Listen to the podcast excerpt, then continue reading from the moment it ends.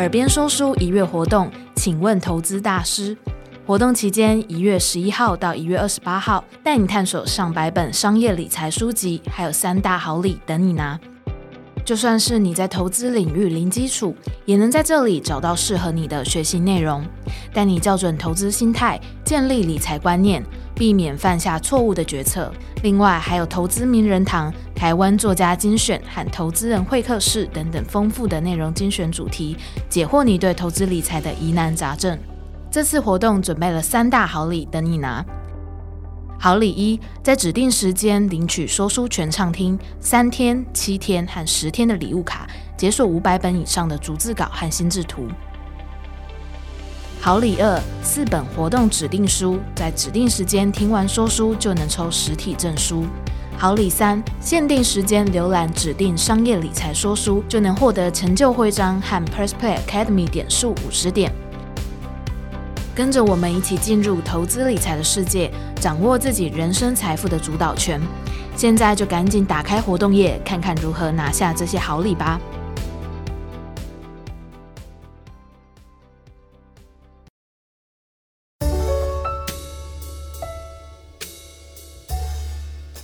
Hello，欢迎来到这一集的说书，我是小虎老师。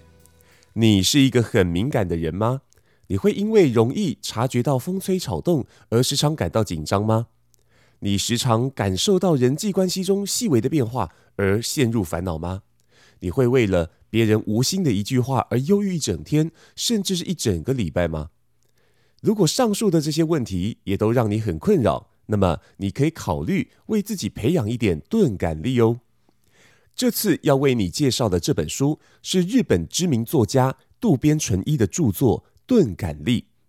作者一生共发表一百三十多部作品，也得过非常多次的文学奖项。然而，他对于性别差异的描写有他独特的观点，因此他的许多作品，例如他的代表作《失乐园》，也充满争议性。但也因为渡边淳一看待事情的独到观点，让他在二零零七年提出了钝感力的概念，是迟钝的钝，钝感力。这个概念为当时带来了很大的轰动，日本前首相小泉纯一郎还将这本书推荐给他的下一任安倍晋三。可见，钝感力对于我们现代人充满压力的生活环境带来了许多良性的反思。这本书最有价值的就是提出钝感力这样的概念，可惜书中没有去更深入的解析我们该如何去培养钝感力，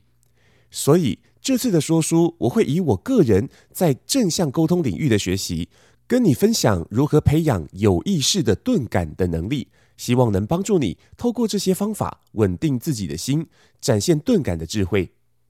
那么接下来就让我们一起来看看这个跟敏感相反的钝感力会为我们的生命带来什么价值吧。钝感力是什么呢？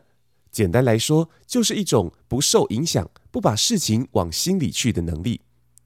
在人际关系中，敏感是很重要的，因为啊，我们总要学会看他人的脸色，才不至于在错误的时机说错话而伤害到他人。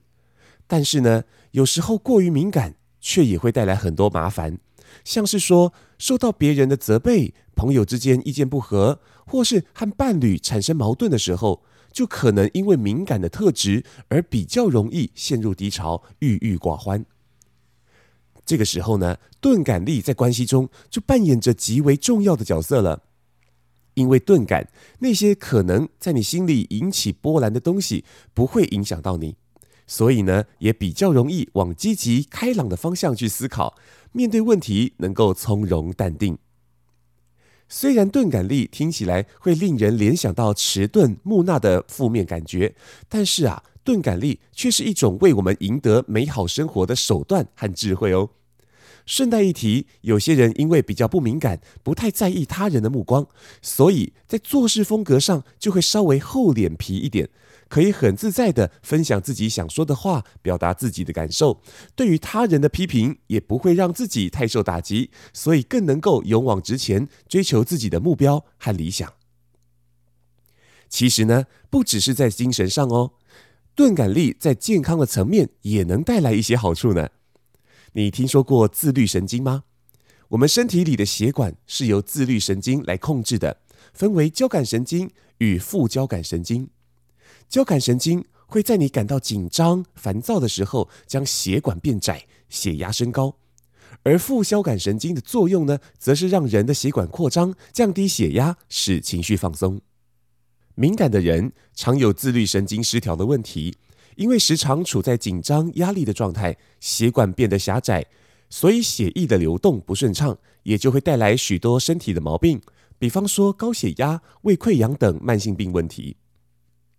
相对的，钝感比较强的人，因为比较能够时常保持在放松的状态下，所以也比较不容易受到小事情的刺激而有太大的情绪起伏，所以自律神经的运作会比较平衡，健康状况也会比较好。对了，如果你想知道如何调节自己的自律神经，不妨参考我的另一篇说书《身体喜欢这样工作》，有更多相关的内容哦。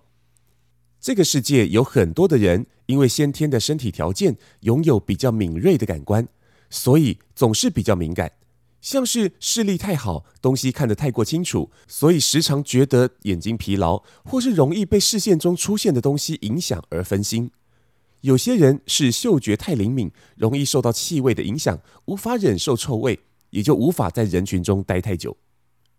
而情绪上比较敏感的人，警觉心通常比较强，容易受影响，也容易想得多。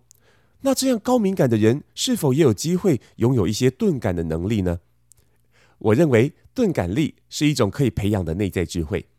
接下来我会用我自己的专业领域来跟你分享。希望能够帮助你，即使是敏感的体质，也能够有意识地变得钝感。钝感跟敏感是一样重要的，重点在于有意识地调节自己的敏感与钝感。如果一个人是因为迟钝而拥有钝感力，那么他虽然不容易被他人或环境而影响到自己的情绪，但也得接受自己因为迟钝而可能错过的种种美好。换句话说，最理想的钝感力，是发挥在拥有足够敏感度的前提下，也就是说，你对外在世界很敏感，但对自己的内在状态也很敏锐，所以能够时常保持内在的稳定。我的钝感力培养步骤有三个步骤，分别是回顾行为、重新解读、设定提醒。首先，第一步是回顾行为。我们可以先回顾一下自己过去因为敏感而培养出来的反射行为，比方说，我对于被指责的感觉很敏感，所以当别人指正我的时候，即使语气并不是很严厉，但我啊依然会不自觉的想要为自己的立场来辩驳，证明自己并不是不够好，而是情况不允许。这样的习惯啊，让我身旁的朋友变得很不容易跟我说真话。也就让我失去了很多可以让自己变得更好的机会。接着，要培养钝感力的第二步是重新解读，意思就是试着重新去深入思考这些行为的意义，知道这些行为的背后自己内在的深层需要是什么。同时，提供自己更多不同的看待方式，让我以后发生同样的事情的时候啊，都可以有一些新的角度来思考，而不是被自己的情绪防卫机制给操控了。我重新解读自己反驳他人指正的行为，发现这些行为是源自于自己很深层的恐惧。原来我很害怕自己在他人的眼中是不够好的，所以每次知道自己可以更好的时候，本来应该要很开心，但是自卑感的内在声音却盖过了对于成长的喜悦，所以在外在的行为上，为了保护自己的感受而抗拒他人给予的善意。这个时候，我也发现自己产生了一点懊悔，因为我知道别人没有要指责我的意思，而我却用激动的态度让对方把话吞回去，甚至让他人把爱也缩回去了。所以我告诉自己。其实他人说这些话，不是为了让我觉得自己不够好，而是想让我还可以变得更好。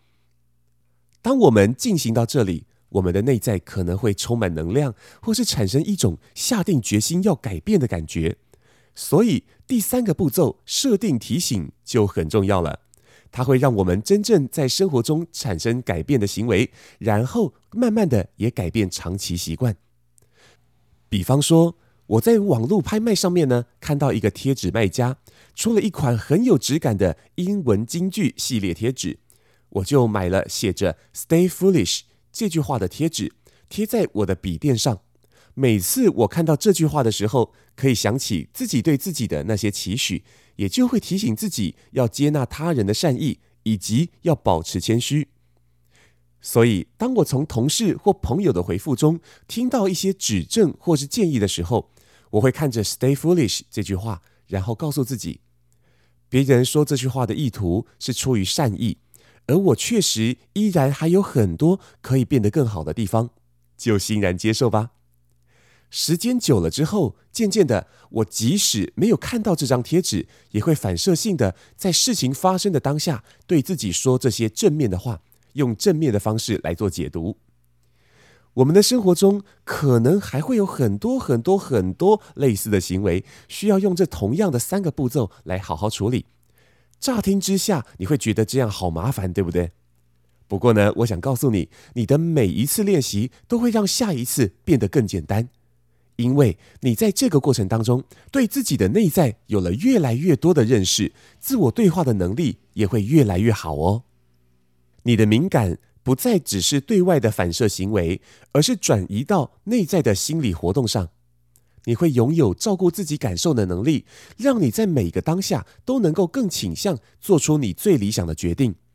这种有意识的钝感，就是立基于敏感的钝感力，也是我认为钝感力在我们生活中最理想的状态。最后，让我们整理一下本集说说的重点吧。钝感力其实就是一种适应环境的能力，可以帮助我们不容易让内在受到他人或环境的影响。除了在人际关系上可以更轻松自在以外，就长期来说也会为健康带来正面的效益哦。而培养钝感力的方法，就是有意识地调节敏感与钝感，透过三个步骤：回顾行为、重新解读、设定提醒。让我们的内在活动变得更活跃，自我沟通更顺畅，学会照顾自己的感受，稳定内在的状态。希望这集的说书能够帮助你意识到敏感与钝感平衡的重要，也让钝感的智慧发挥在生活中。另外，在这集说书的前面，我们有提到《身体喜欢这样工作》这本说书。如果你也有兴趣，欢迎在收听完这集之后再去听听看哦。我是小虎老师，我们下一集再见喽。